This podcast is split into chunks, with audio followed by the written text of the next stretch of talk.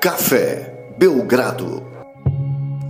Amigo do Café Belgrado, o podcast Café Belgrado está de volta depois de um período de interrupção aí por conta do preço da gasolina, João. Foi isso que aconteceu. Hoje o Lucas não está conosco porque está numa fila tentando abastecer aí sua BMW, mas nós vamos tocar aqui. Tudo bem, João? Passou dificuldades aí? Recife foi um, dos eixos aí mais comentados do Brasil nos últimos dias por conta da crise aí que advém desse protesto dos caminhoneiros. Olá, Guilherme, todo mundo que nos ouve. É, passei dificuldades, ainda estou passando, na verdade, né? Eu até falei que no Twitter dia desses que eu estava um pouco ausente, estou passando alguns problemas aí e estava querendo me mudar nesse fim de semana e pelo visto não conseguirei porque não tem gasolina na cidade e a gente está economizando aqui o restinho que tem para emergências e tudo mais.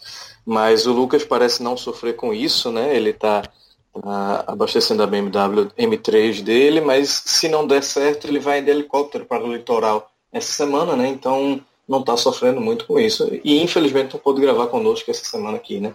Caramba, a vida do podcaster brasileiro está cada vez melhor. Aí o Lucas é um claro exemplo de ascensão social, né? Você vê que podcast Café Belgrado está tendo muito sucesso. João, tem as tirinhas da NBA que estão pegando fogo aí. Você e o Lucas numa produção insana.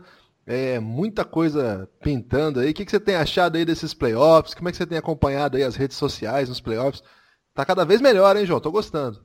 Tá, tá melhorando. É... Inclusive melhorando porque Priscila, minha mulher, tem acompanhado comigo mandar um beijo aqui para ela, já fazer o jabá no começo, porque é, sem isso não seria possível acompanhar como eu estou acompanhando. Mas Guilherme, antes de entrar na NBA, eu poderia só já lhe furar aqui, eita, lhe furar é feio, mas já, já furar a pauta total aqui e falar que hoje a gente está gravando aqui, é, para quem não sabe, é o dia 25 de maio e é um dia muito relevante para o basquetebol brasileiro, não é isso, Guilherme? É verdade. Queria lembrar isso antes de começar tudo. Acho que é o mais relevante que a gente vai falar aqui hoje. É, hoje a gente faz 55 anos, não é isso, Guilherme? Eu estou bom de conta da conquista do bimundial, né?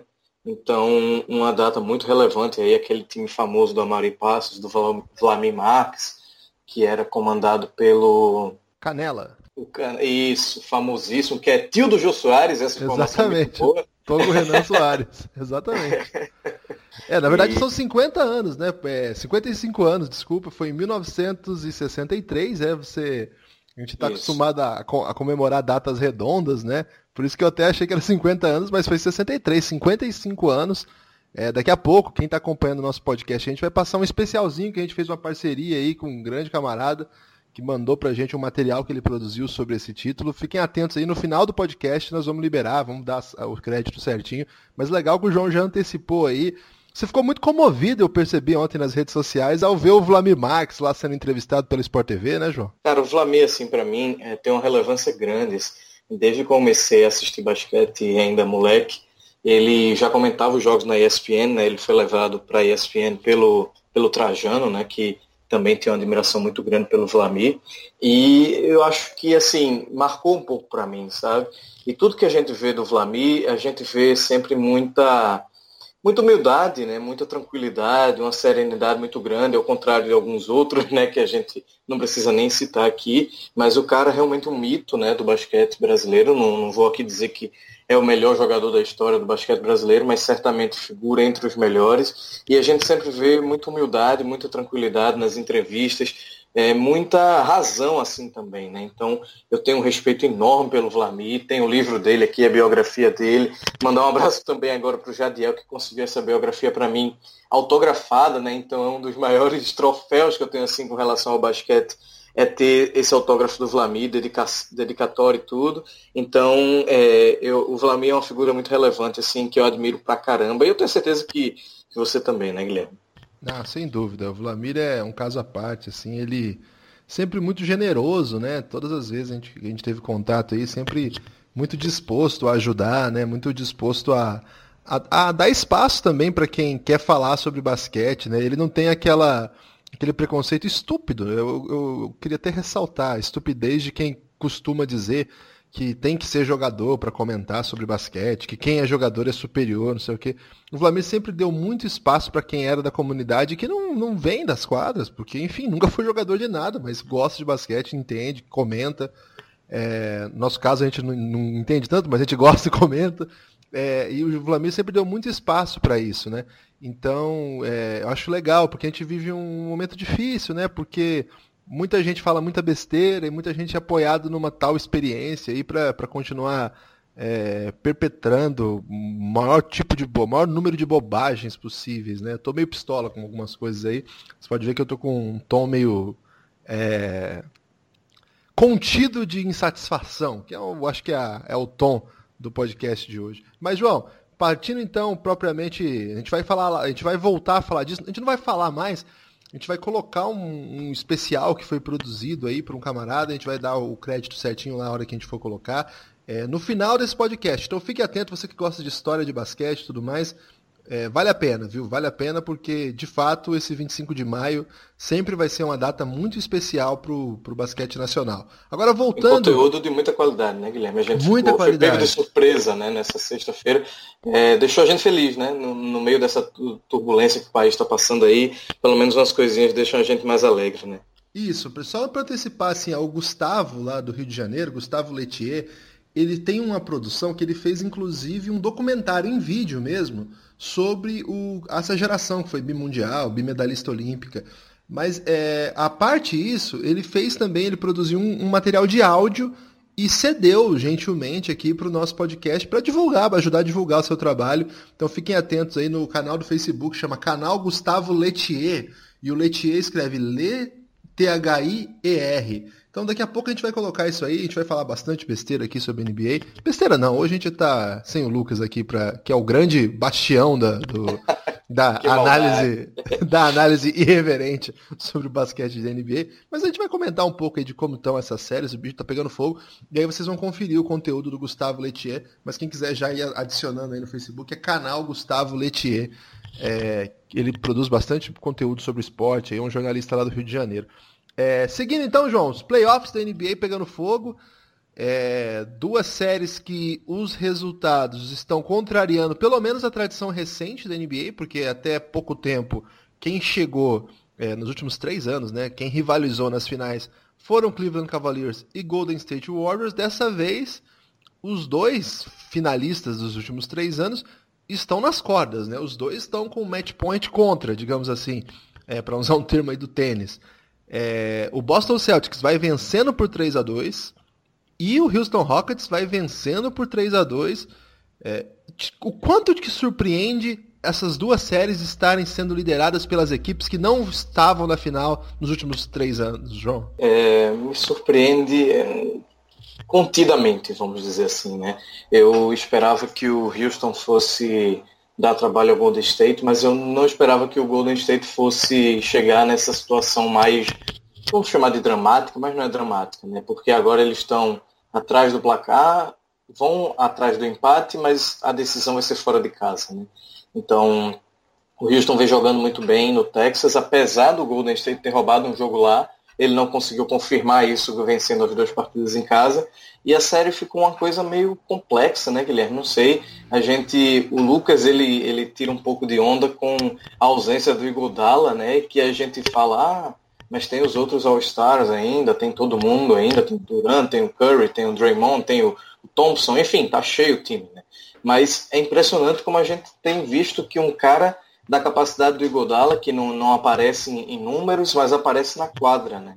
É bom sempre lembrar, uma coisa que eu sempre penso e sempre quero falar, mas acabo nem falando, que o Igodala, no começo da carreira, ele era um franchise player, né? Então, ele é um cara que já carregou times nas costas e por mais que não tenha obtido tanto sucesso quanto obtém hoje, ele já foi MVP das finais, né, Guilherme? Então, é, é um cara que não tá, vai aparecer ali com seus 30 pontos, mas parece que é um ponto de equilíbrio importante né, no time, o que nos leva também a debater um pouco essa questão dessa formação dos super times e um pouco a desvalorização de quem está carregando o piano, na verdade, ali, né? Pois é, eu acho interessante mesmo. Eu gosto muito dessas tirinhas aí que pegam no pé do, Golden State Warriors que fica reclamando a ausência do, do Igodala enquanto você tem Stephen Curry, Kevin Durant, Clay Thompson, Draymond Green jogando. Eu acho mesmo contraditório, né? Porque, enfim, é, você consegue reunir um elenco de superestrelas e fica dependendo de um ex-franchise player, que na verdade é assim, você falou a verdade, ele era lá a principal referência do Philadelphia 76ers na era pós-Iverson, né? Foi sobre ele que caiu assim a, a responsabilidade de levar adiante uma franquia tão popular e tão importante para a história da NBA. Não deu muito certo, ele era um ele acabou se mostrando um jogador assim mais desse tipo mesmo, que compõe elencos e faz com que o time seja muito melhor do que poderia ser sem a sua presença. Agora, eu acho que é uma contradição enorme o time depender do Will Godala a essa altura do campeonato. Mas enfim, a NBA tem dessas coisas. Me lembra um pouco, mal comparando porque é um time menor e, e teve uma, tem uma relevância infinitamente menos badalada, mas o que aconteceu com a, contus, a contusão do André Robertson lá no do Oklahoma City Thunder, né? Porque o time continuou com Westbrook, Paul George, Carmelo Anthony é, e o pivô Steven Adams e mas ficava falando o tempo todo do, do, do André Robertson. É um caso meio peculiar, porque assim, é aquela peça que compõe o time de modo brilhante. O Iguodala, acho que tem um aspecto tático aí que também é fundamental. O Robertson também tinha, né? Ele era o, era o grande defensor do time, era quem dava o equilíbrio defensivo para que o resto do time pudesse escolher melhor a, a, os matchups e tudo mais. O Igodala, ele tem esse papel que faz com que o Golden State possa jogar de um jeito que ninguém consegue defender, que é aquela formação da morte que eles chamam lá, que é quando fica o Igodala e o Fab Four deles aí. Sem o Godala, eles são obrigados a colocar um pivô na quadra. E aí que dá uma complicada monstra, né? Eu acho que aí tem mais a ver com o desequilíbrio do restante do elenco do que propriamente com o talento do Igodala. Claro que é um jogador muito importante, como você falou, foi MVP das finais. Mas foi MVP das finais, não quero recontar a história de um outro ponto de vista, não é essa a história. Não é esse meu pressuposto, pelo menos aqui nesse podcast. Mas, assim, ele foi MVP das finais chutando livre a maioria das bolas, né? É assim que aconteceu aquela. Uma série de bolas que ele matou e foi decisivo lá naquela série. Tem mais a ver com a não dominação praticada pelo Stephen Curry naquele momento do que propriamente com o seu grande brilho e tudo mais é um MVP das finais que deve ser contextualizado. Não foi um jogador assim que destruiu de modo absoluto, né? Eu tenho um pouco de pé atrás. Agora, eu fico muito preocupado com como o Houston Rockets vai reagir numa eventual ausência do Chris Paul, que pode ou não se confirmar. A gente ainda não sabe, a gente está gravando isso às 5 da tarde, então não saiu nenhum resultado de exame. A princípio, especula-se que ele não jogue pelo menos o próximo jogo. E caso ele não jogue, quem entra na rotação é o Eric Gordon. É um jogador que, que faz um bom papel ali, tem até uma.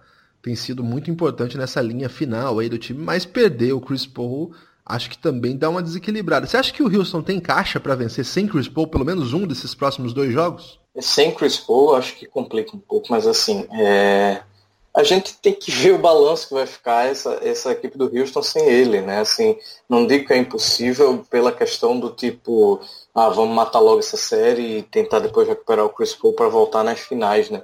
Mas assim, é, eu ainda imagino que o Golden State vai vencer em casa, não faz muito sentido não vencer, e aí a gente está mais preocupado para o jogo 7, né? E aí tudo pode acontecer, mas é, é impressionante como a gente tem é, essa questão do voltando para o Igodala, eu acho que ele ajuda muito, né, Guilherme, na nessa o que está em vigência na NBA hoje é essa questão da troca no pick and roll no ataque. Me corrija se eu estiver errado, mas isso é a grande moda da NBA. Então, os caras vão lá, ele não quer enfrentar aquele matchup, tenta fazer aquela troca no pick and roll, e eu acho que aí é onde eles ganham com o Igodala, né, que é um cara capaz de marcar diversas posições ali é, especialmente o Houston Rockets, que tem um time mais leve e mais rápido. Né? Então eu acho que o, o, o Golden State ainda pode tem aquele cacife de campeão, né? E a gente está falando aí de um time que tem Kevin Durant, provavelmente vai tentar destruir nos próximos jogos aí, apesar daquela palestra que você gostou bastante do Steven Kerr, né? Fiquei pistola Kerr. com isso aí. É, eu também fiquei um pouco jogou para a plateia ali, né? Foi meio. Eu, eu, fiquei constrangido. Não sei se, você, se o pessoal tá ouvindo sabe.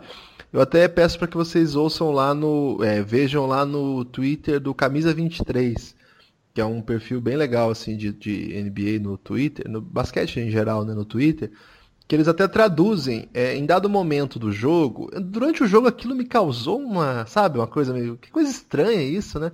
eu tinha esquecido. Aí agora à tarde eu vi o post dos meninos, eu lembrei. E aí eu dei uma pistolada lá no Twitter. Só não entendeu muito bem. O pessoal gosta dessas coisas. É, é, é esse meu incômodo, na verdade. É porque as pessoas gostam disso.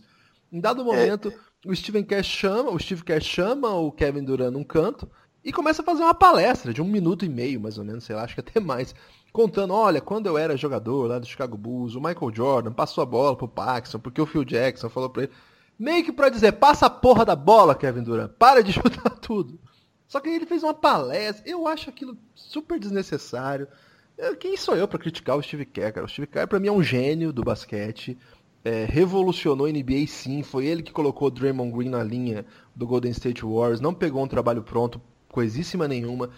É, o sucesso desse time tem muito a ver com o modo que ele comanda.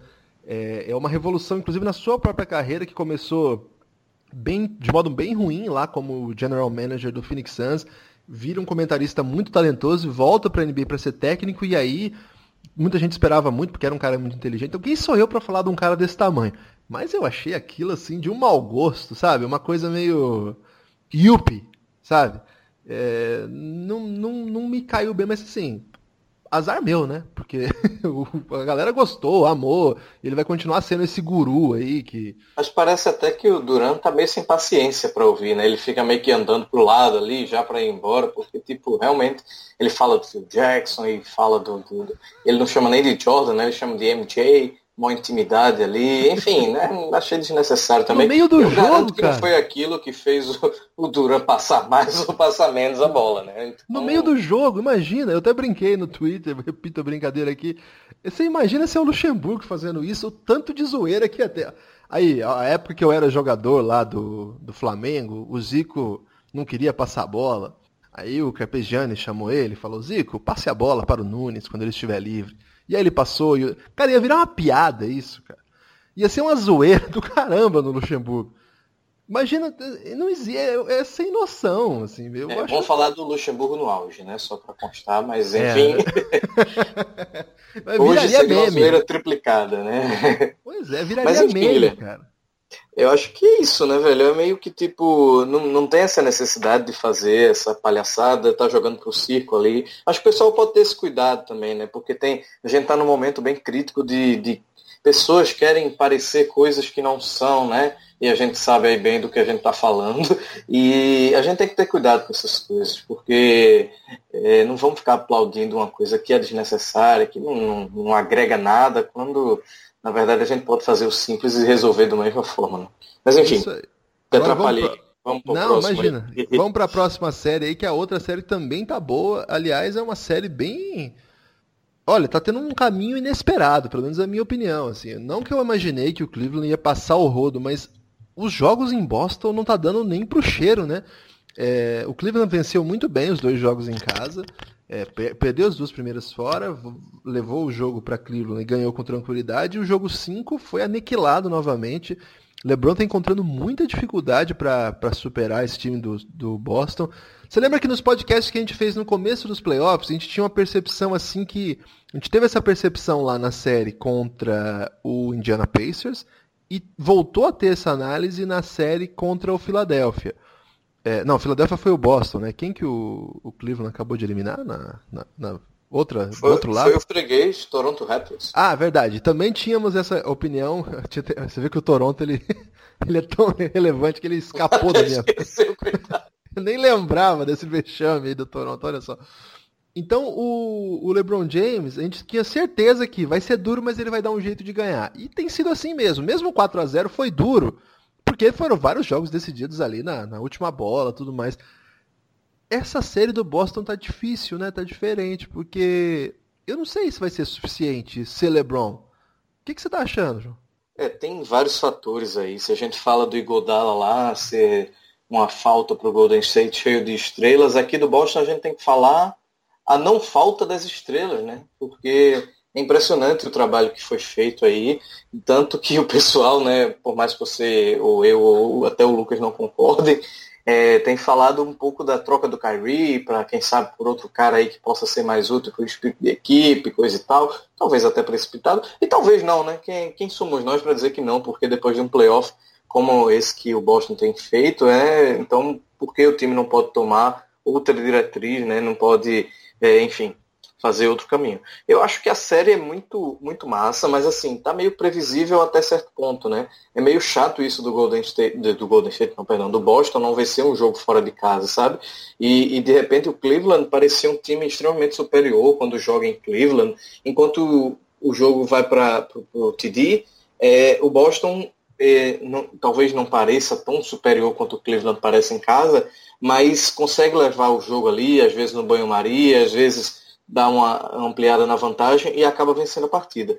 É, hoje vai ter uma partida, a gente é meio até ousado de gravar isso antes do jogo. Eu imagino que o LeBron não vai perder esse jogo em casa e a cuidado, gente vai pro sete. Cuidado, João, cuidado. Não, mas eu, eu acho difícil, não sei se você, mas eu acho que a gente vai para um jogo 7 e aí o jogo 7 entra um fator muito importante que é o fator LeBron.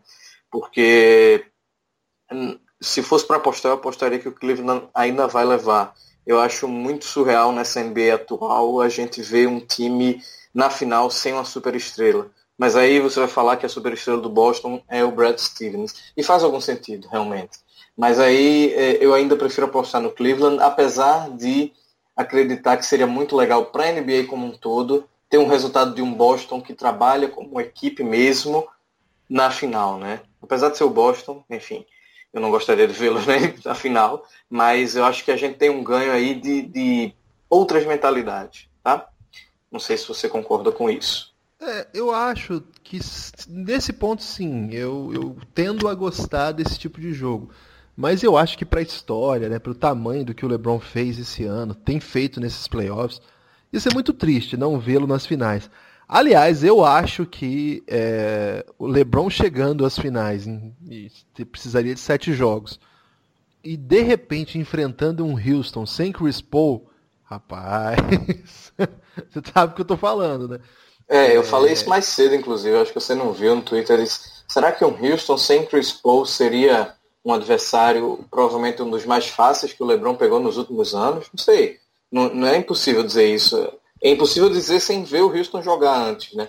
Mas elenco por elenco ali, a gente vai comparar com o Golden State de outros anos, é óbvio que esse Houston sem Chris Paul seria inferior, né?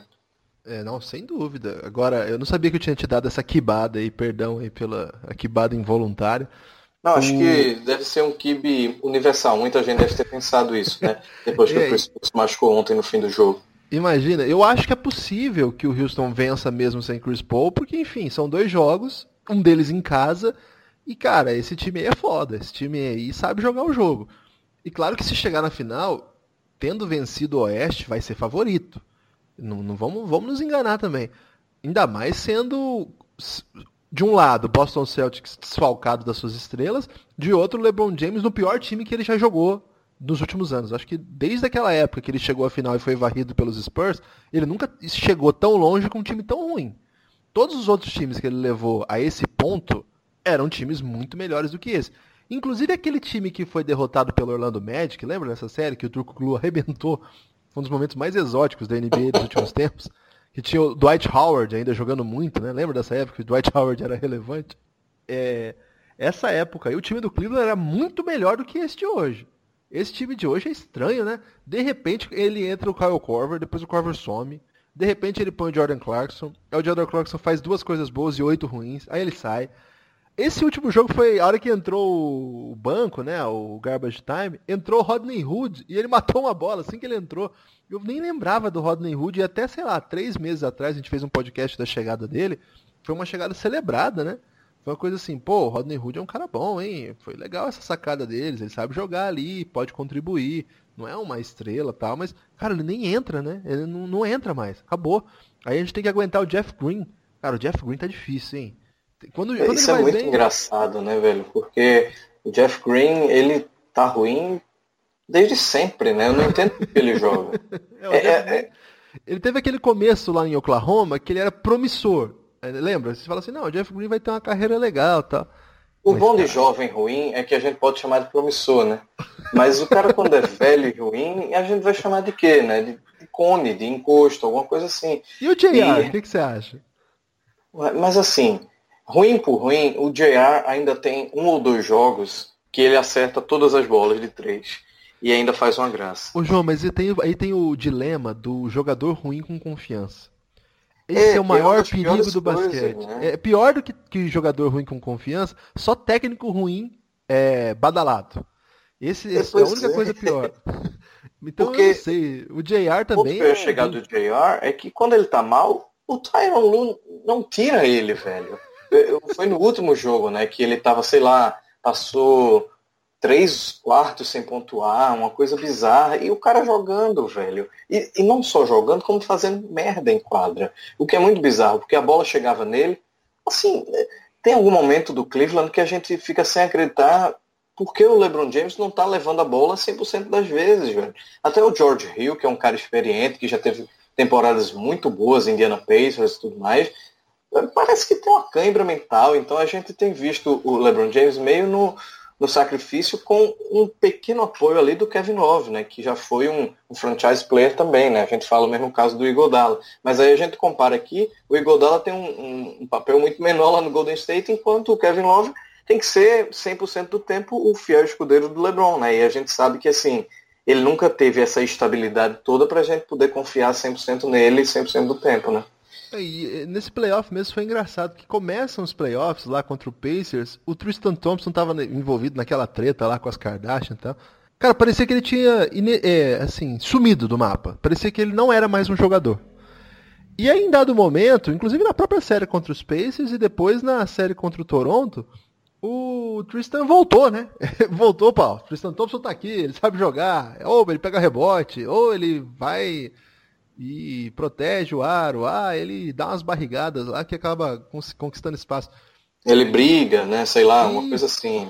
E aí, de repente, o time toma um sacode, ele vira um horror de novo. Esse time do Cleveland é estranho, né? Um time que. Ele é inconsistente, né? Acho que essa Isso é acontece uma... com todos, né? A gente teve o Cove aqui no jogo. Foi no jogo 3, né, Guilherme? Que ele. Ou foi no jogo 4? Foi. É, foi o 3 ou 4 que ele detonou, fez 20 mil pontos, acertava todas as bolas, aí no, no outro ele nem entrou direito, velho. Pera aí, caramba, é porque gastou o braço, o braço tá pesado.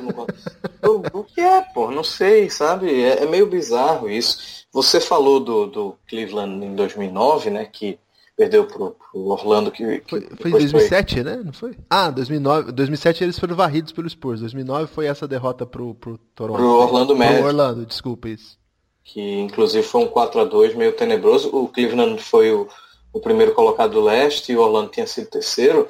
A gente olha o, o, elenco do Cleveland naquela época, a gente achava tipo o Mo Williams um bom complemento. É... O cara era terrível, velho. Então, o que a gente está considerando são situações muito parecidas. O, o LeBron naquela época dependia do Mo Williams, Delonte West e do Ilgauskas, que era o melhor alívio dele ali, mesmo nesse fim de carreira que ele teve, muito problema com lesão, jogou menos e tudo mais. Então, a gente está falando de situações bem parecidas. Só que a pegadinha da história é que o LeBron de 34 anos, 33, é melhor do que o LeBron de 24 anos. Isso aí é muito louco mesmo, cara. Isso, isso é muito aí louco. Eu, eu nunca então, vi isso. Eu nunca vi isso. isso gente, por isso que a gente não pode dizer que, que a série está acabada, sabe? A gente faz essa, essa esse paralelo com aquele Cleveland que perdeu para um time que tinha Dwight Howard e que tinha um cara que ninguém lembra hoje, mas era o Rashard Lewis, que era... jogava muito, cara. Isso, ele metia muita bola de três, né? Então enorme ele... assim, sabia levar a bola, né? Um cara bom, cara. É, ele era, era um, um, par bom para o Lamar Odom na época, né? Eu acho que é, são dois bons expoentes de um dos primeiros point forwards dessa década os, aí. É, são os, os pré-unicórnios, né, João? É isso, isso. Acho que são os pais dos unicórnios, sabe? Tipo, a galera tem que ter se inspirado muito do jeito que eles jogavam. Mas era um time mais arrumado, querendo ou não, né? Então, é... eu acho que a situação é, é, bem parecida com o que a gente vê hoje aqui. O, o, Boston é um time muito mais arrumado, aquele Orlando tinha o, o Stan Van Gundy, que hoje ele não é tido um, técnico top da NBA, mas naquela época ele era, né? Estava fazendo um trabalho muito bom.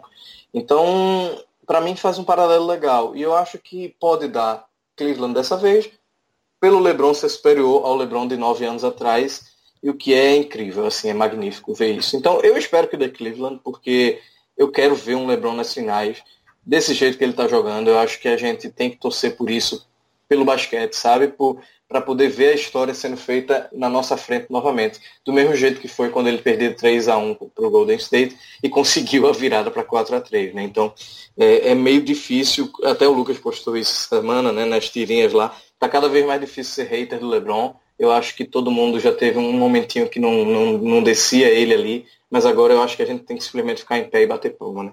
Agora, sobre ficar em pé e bater palma, João, eu vou para o último ponto aí do nosso podcast, que tem a ver com o futuro.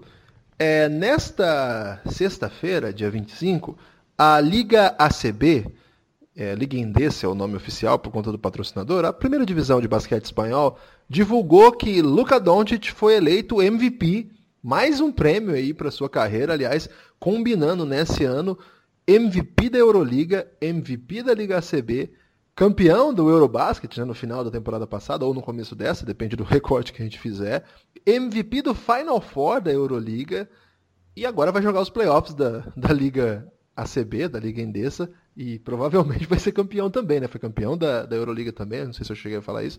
Enfim, uma carreira monumental para um menino de 19 anos, até brinquei lá no Twitter na, no domingo, ou na segunda, não lembro, que se a gente fizer um recorte só desses últimos meses, que não dá nem 12 ainda, é, a carreira de Luca Doncic já é maior, por exemplo, que a de Oscar Schmidt, que gosta muito de falar dos seus grandes feitos e tudo mais. Se a gente pegar qualquer recorte possível que não seja a quantidade de pontos, o Luca Doncic já superou. Evidentemente, assim, quantidade de rebote, não estou falando disso, estou falando de feitos. É, os feitos do Oscar na Europa e tudo mais foram baseados em ser cestinha de campeonato, é, ser cestinha da Olimpíada, é, ter conquistado é, vários prêmios de é, atuação do ano, coisas assim, porque fazia 50 pontos no jogo, sei lá. São feitos meramente individuais, né, Guilherme? Isso. Assim. Individu... Então eu digo assim, mas mesmo nos aspectos individuais, MVP da Euroliga, MVP do Final Four da Euroliga, Seleção da, da, do Eurobasket, que o time foi campeão. Ele estava no quinteto ideal. Não foi MVP, mas estava no quinteto ideal. Agora é MVP da principal liga nacional do mundo fora da NBA.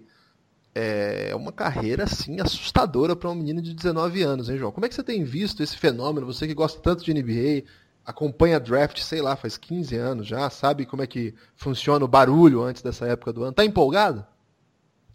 Tô empolgado. É até por outros motivos que depois a gente vai revelar, né? Vamos fazer esse Olá, teaser mistério? aqui. Mistério? mistério, mistério.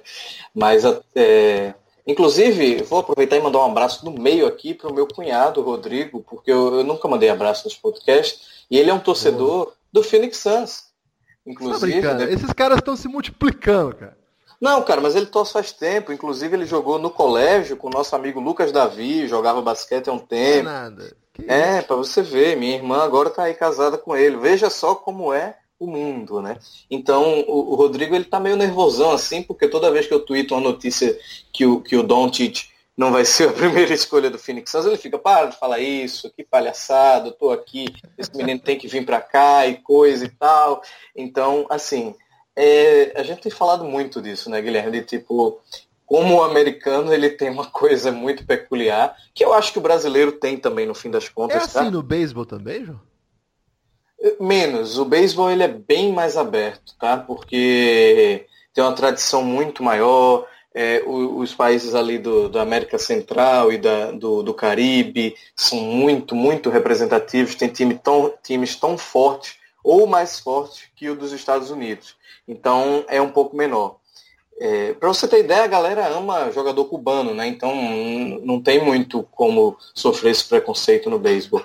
Mas é, é meio triste isso que a gente está vendo, de certa forma, porque se o Doncic, com esse, esse currículo, a gente compara com um cara como o Ginobili, que é seu ídolo mora aí, Guilherme, que nessa idade não tinha metade disso, Guilherme. Assim, não, não tinha nada gente... disso. Não tinha é, nada não disso. Tinha... Isso, e, e a gente sabe o monstro que ele é, mas na idade de 19 anos, isso é surreal para ele, velho. Não, o Ginóbili aos 19 anos, é, eu não sei nem se ele já tinha saído da Argentina. É, eu não tenho dados específicos, mas se foi, ele jogava na Série B italiana ainda. O Ginóbili demorou um pouquinho para para virar essa potência toda, né? Não demorou muito, mas demorou um pouquinho. Aos 19 anos não tem paralelo. Esses dias eu até assisti, eu recomendo quem tiver no YouTube aí, escrever. Ah, eu não vou lembrar o nome certinho, mas é, é um programa da Liga Endesa mesmo. Procurem Luca Doncic, Liga Endesa, com mais de 20 minutos. Porque aí tem um debate, que é um, um debate próprio lá do pessoal da Espanha, que discute que se o Luka Doncic é o melhor jogador de menos de 20 anos, né, o melhor jovem da história da Europa. E eles chegam à conclusão que sim, vários jogadores, técnicos, comentaristas, é, inclusive comparando com Petrovic, com Tony Kukoc, com Sabonis, o único que tem feitos minimamente comparáveis, digamos assim, é o Sabonis. Ainda assim, os do Doncic são mais impressionantes. Aliás, esse programa é antes deles conquistar o, MVP da Euroliga, o MVP do Final Four da Euroliga e o título da Euroliga como principal jogador do seu time.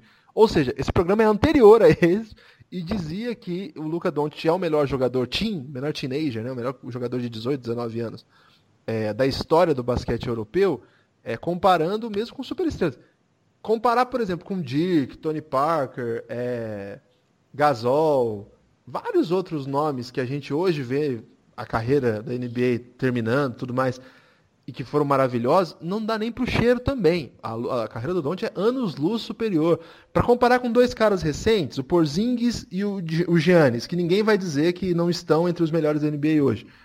Porzingis era um jogador de um time médio na Espanha, não era uma referência técnica, era um jogador importante de um time médio, ele jogava em Sevilha. O Giannis jogava numa divisão menor lá da Grécia. Então, assim, é um negócio de louco mesmo, João. É, desculpa interromper, mas só para para colorir um pouco mais essa, essa questão. E eu, eu também fico impressionado. É, eu sei que o Eiton é um grande jogador, mas a, o que me incomoda não é nem é, debater. Eu acho que tem que debater mesmo. Vai escolher o Don't sem debater se o Eiton. O Eiton pode ser muito bom também. Um cara enorme, mata bola de três, né? Tem um físico assustador. É, jogou muito bem numa divisão que é relativamente forte na, na NCAA. Veio de uma carreira, como todo mundo, né? De uma carreira colegial impressionante. Tem que discutir. O que me incomoda é que nem se discute, João. O pessoal tá mais ou menos certeza que é o Eiton o primeiro e já estão discutindo se o Doncic não deve ser o quarto. Olha que loucura. Eu já vi é, reports, né, para o nosso inglês desnecessário ser mantido na média de pelo menos um por podcast, que é ele caindo até depois da quinta escolha. Então é meio bizarro isso. E aí, Guilherme, o que me veio na cabeça, um comparativo talvez válido, nem desculpa, nem válido mesmo, mas tipo próximo, que é a história do Paul Gasol, né? O Gasol na, na quando foi para a NBA, ele era jogador do Barcelona, né? Que é obviamente um dos maiores times da Europa. Ele já tinha sido campeão da, da Liga Espanhola, né? Duas vezes. Ele já tinha sido MVP das finais da Liga Espanhola. Eu acho que tinha ganho mais alguns prêmios, né, né Guilherme? Prêmios individuais, de, enfim. É, e foi para a NBA para ser escolhido depois do Kwame Brown, velho. Então, é uma coisa que não faz muito sentido, sabe? E foi escolhido por um cara, foi, foi escolhido pelo Atlanta Hawks, mas que trocou para o Vancouver. Ou seja, era uma equipe que não tinha, digamos que toda essa responsabilidade de um draft maravilhoso, porque era uma equipe que não tinha essa representatividade toda, né? É, é meio, eu acho que, que a gente pode meio que comparar o Gasol e o Doncic nesse sentido porque deixaram passar ele pelo Quan Brown, deixaram pelo Tyson Chandler, que aí a gente consegue casar perfeitamente, que tem uma carreira incrível na NBA, sólida e longa, né, duradoura. Campeão, e campeão. Isso. E, e, importante, né, especialmente na defesa, sempre foi pilar de times defensivos importante, né? E talvez a gente possa fazer esse comparativo com o Eiton, que é um cara que vai ser um cara importante provavelmente, um cara que tem todo o perfil de pivô da NBA atual, certo? Mas a gente tá falando aqui do Paul Gasol, velho, que é um cara que vai estar tá no Hall da Fama, que vai estar tá com todas as honras, que deve ter a camisa aposentada pelo Lakers se brincar. E então, é, eu acho que é o mesmo caso do Doncic, que é, o americano parece que não aprendeu, velho. Faz 17 anos o draft do Gasol, era só olhar para ele e pensar, porra, qual é a responsabilidade que eu tenho aqui de draftar um cara que está sendo comparado aqui com Manu Ginobili, com Dirk Nowitzki, com Tony Parker, com tudo isso. Beleza, se der errado, deu, mas qual é a chance de um cara que é MVP das finais da, da Euroliga, velho, com 19 anos de idade, do cara dar mais errado do que um Kwame Brown daria errado? Putz, isso para mim é inconcebível. Você fala do debate, beleza. É, o debate eu acho que vai até o ponto se ele vai sair na primeira ou na segunda escolha. Até aceito isso. Mas o Don't cair para quinto, sexto, putz, aí é muita doença, velho, de verdade.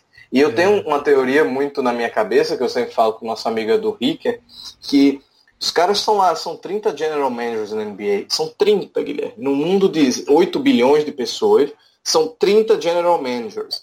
Então, esses caras, eles têm que ser muito bons no que eles fazem. Mas muito bons mesmo. para não fazer uma besteira dessa, sabe? Então, é... enfim, eu fico um pouco chateado com essa história toda. Eu acho que o Doncic, se ele precisa provar mais coisa, eu não sei o que ele precisa fazer. E o coitado é aquela velha história que a gente falou, né? Ele tá disposto a sair de Madrid, velho, para jogar no Arizona. Sair de Madrid para jogar no Sacramento, cara. Então, não é que ele, a primeira escolha tá com Nova York ou com Los Angeles, sabe? É, é, totalmente diferente. A gente, a gente acha que não, mas é um peso, velho. Você pensa bem quando você tem 19 anos, você tem a oportunidade de basicamente ser dono de Madrid por uma década. Porque é isso, né, né Guilherme? Eu acho que assim, se ele não vai para a NBA, ele está muito confortável jogando em Madrid nos próximos 20 anos até. Não, e é o melhor então, clube do mundo, né? O clube mais rico do mundo. É, é uma, uma, potência que, se quiser, paga o que ele quer. Que na verdade ele quer jogar NBA, porque, enfim, todo mundo quer jogar NBA. É o né? sonho dele, exatamente. Então, é, é onde estão os robôs aliens que a gente vê. Mas, se ele quisesse, ele ficava em Madrid o resto da vida ganhando um salário que certamente ele não ia passar fome no resto da vida dele. Né? Então, assim, eu acho que é, é, um pouco essa, essa superioridade dos Estados Unidos, né? É, eu acho que reflete bem o que eles têm passado nesses últimos anos e um, um, um presidente como o que eles têm tudo mais. Eu acho que se o, o Doncic não sair nas duas primeiras escolhas, acho que reflete bem o momento deles aí. É, curti esse, essa, essa conexão aí que chegou no Trump, né, para falar mal. Gostei. Eu achei inesperado. Foi uma bola curva essa que você mandou aí. Gostei, gostei. É achei, que, achei, que foi, achei que foi bem sucedida essa análise. João, antes de dar o ponto final no nosso podcast, como você já fez a.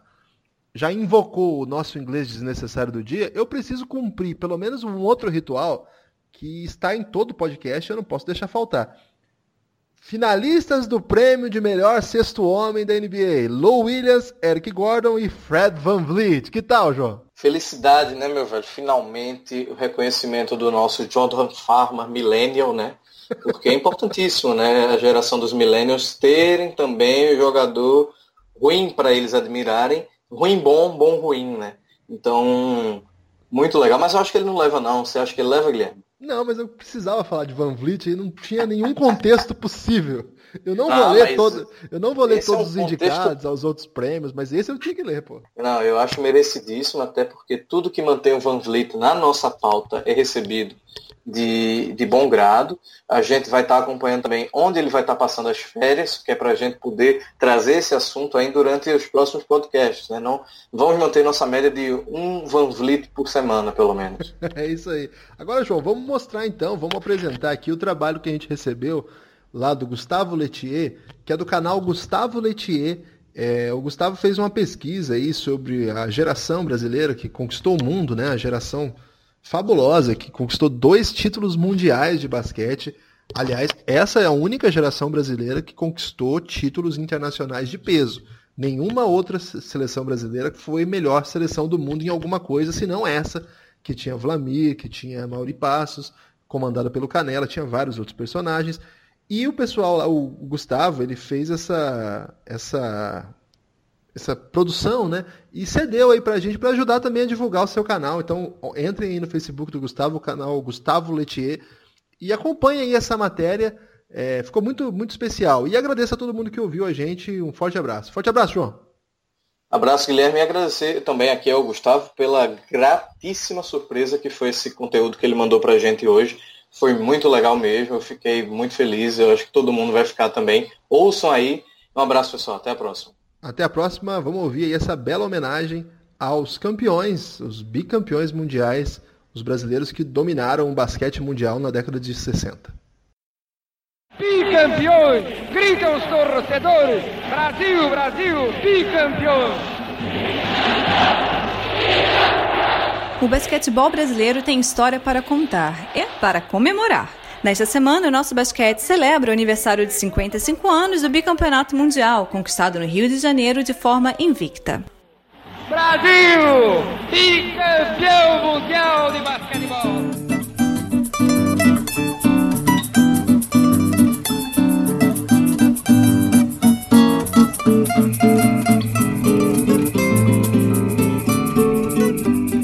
O Brasil levantou a taça no dia 25 de maio de 1963, em um jogo contra os Estados Unidos.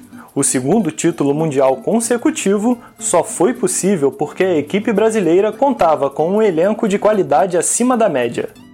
A Mauri Passos, um dos craques daquele time, foi eleito o melhor jogador da competição. E ele explica que, mesmo para uma equipe tão técnica e jogando tão bem, um elemento de fora da quadra também foi fundamental na conquista: a torcida. Havia gente dentro da, daqueles eh, ferros que seguram a cobertura, assim, pendurado lá, assim, impressionante. Tinha de Maracanãzinho, devia ter umas 20 e tantas mil pessoas, cabe 16, mas devia ter 20 ou mais. E o, o, o ânimo né, que o carioca, né, o, maneira de ser do carioca, né? Ele foi o, o, um dos grandes uh, colaboradores uh, da, da nossa campanha, o público do Rio de Janeiro. Para o capitão e cestinha do Brasil, Vlamir Marques, a equipe brasileira jogava em solo nacional com a bagagem e a motivação dos últimos resultados expressivos: o título no Campeonato Mundial do Chile em 59 e o bronze nos Jogos Olímpicos de Roma em 1960. Quando nós fomos para esse Mundial do Rio, que nós fomos bicampeões do mundo e, e terminamos de forma invicta, nós não fomos lá apenas para participar, nós fomos como um dos favoritos. Nós, União Soviética e os Estados Unidos. Nesse meio entrou a Iugoslávia também. Nós fomos ali como uma das equipes viáveis para ganhar o um Mundial. Vlamir conta ainda que a emoção de ganhar um torneio grande em casa é um momento incomparável, mesmo em uma carreira de sucesso. O Mundial do Rio de Janeiro, eu não, nunca, nunca participei, nunca tive na minha vida, durante todo esse tempo, uma, uma festividade, uma participação tão intensa como foi esse Mundial do Rio. E o último jogo que nós ganhamos dos Estados Unidos foi, foi espetacular, foi uma invasão de quadra ali, quando eu fiquei só de sunga na quadra, entendeu? Levaram tudo, tênis, meia, agasalho, roupa. Tanto é que nós, quando nós fomos fazer a premiação, nós tivemos que ir para o vestiário, nos recompor, colocar roupa nova tá, para poder receber um, um prêmio. Foi, foi espetacular, é o que eu digo, foi uma emoção que eu nunca passei na minha vida. Essa conquista do, do bicampeonato mundial no Rio foi, foi, a, a, foi o grande momento que eu, particularmente, passei na minha vida. Eu era o capitão, então tudo ficou meio voltado para mim ali, foi espetacular. Além de Amauri e Vlamir, o grupo brasileiro era formado também por Ubiratã, Rosa Branca, Vitor, Valdemar, Súcar, Jatir, Menon, Mosquito, Paulista e Fritz.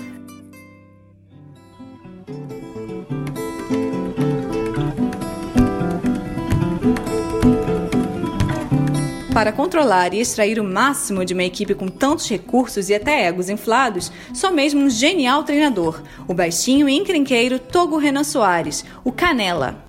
O técnico é reconhecido até hoje como uma das grandes figuras do basquete brasileiro e um dos fatores que levaram o Brasil ao topo no esporte. Ele comandou a seleção por duas décadas e está no Hall da Fama do basquete mundial. Canela, que morreu em 92, é lembrado com carinho por Almauri Passos. O comandante e o atleta tiveram uma relação de respeito, admiração e algumas divergências. O Canela, ele é a grande personalidade do basquetebol brasileiro de todos os tempos. É, foi é, basicamente graças a ele, né, é, pelo, pelo empenho dele, pela, pela tenacidade dele, pela dedicação exclusiva, total, ferrenha dele, que o Brasil uh, se apresentava bem nas competições e obteve os títulos que, que, que conquistou. Ele tinha jogadores para conseguir tal objetivo. No entanto, soube, eh, como ninguém, tratá-los, porque, olha, é, era muito difícil você conseguir contentar o Rosa Branca, o Biratã ao mesmo tempo, né? o, o Edson, os egos todos, o Vlamir, o meu próprio, né? de, todas as estrelas. Não. A exigência dele e o empenho dele para que nós treinássemos e conseguíssemos fazer o que nós treinávamos, olha, não estava escrito. Me mereceu sempre, até hoje me merece, a minha a recordação eu tenho uh, presente, né? muitas vezes, a todo instante, como se ele não não tivesse, não tivesse morrido. Togo Renan Soares é um espetáculo. Com o bicampeonato de 63, o basquetebol brasileiro igualava o feito do futebol do país, à época também duas vezes campeão mundial.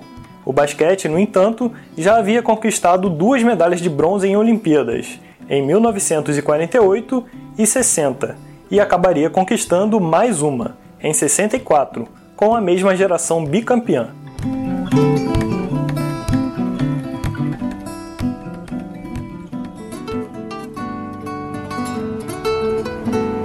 Mas, para além da preferência brasileira pelo futebol, a memória parece ter se perdido no tempo, como afirma Vlamir Marques. O fato da gente não ter sido jogador de futebol, e não digo somente o basquete, mas todos os ex-atletas que não foram jogadores de futebol estão esquecidos. Volta e meia são lembrados, mas isso não dura dois dias. Não dura dois dias. Nós vivemos no país do futebol, não dá como para você competir. É muito difícil. A gente não dá nem para criticar, porque o país é assim, é assim que ele é feito, né? Não, não tem como. Eu sou reconhecido ainda hoje por causa da televisão, eu, sou comentarista, então as pessoas me veem, relembram, né? Mas se você pegar aí o resto da minha geração, estão esquecidas. Se às vezes você pode perguntar quem, quem, quem foi Edson Bispo, quem foi Rosa Branca, quem foi Amauri, quem foi Valdemar, quem foi Pecete, Ninguém sabe. A Mauri concorda que os ex-jogadores de basquete poderiam ter mais espaço na mídia e ser mais festejados. Eu uh, uh, deixei de jogar há muito tempo, né? E é óbvio que eu não posso ser reconhecido, né? A todo instante. Às vezes eu sou, né? Eu vejo que é, devido a, a, uma falta de cultura esportiva, né? especialmente, mesmo inclusive por parte de, dos crônicos, cronistas entre aspas, especializados, né? É, não há um reconhecimento é, à altura do que é, as conquistas obtidas merecem. Enquanto atualmente o esporte da bola laranja ainda tenta se reinventar e se reconstruir por aqui, a história, por vezes esquecida, já foi escrita e não pode ser apagada. Há 55 anos, como estampavam os jornais da época, o Brasil era, com o pé e com a mão, bicampeão.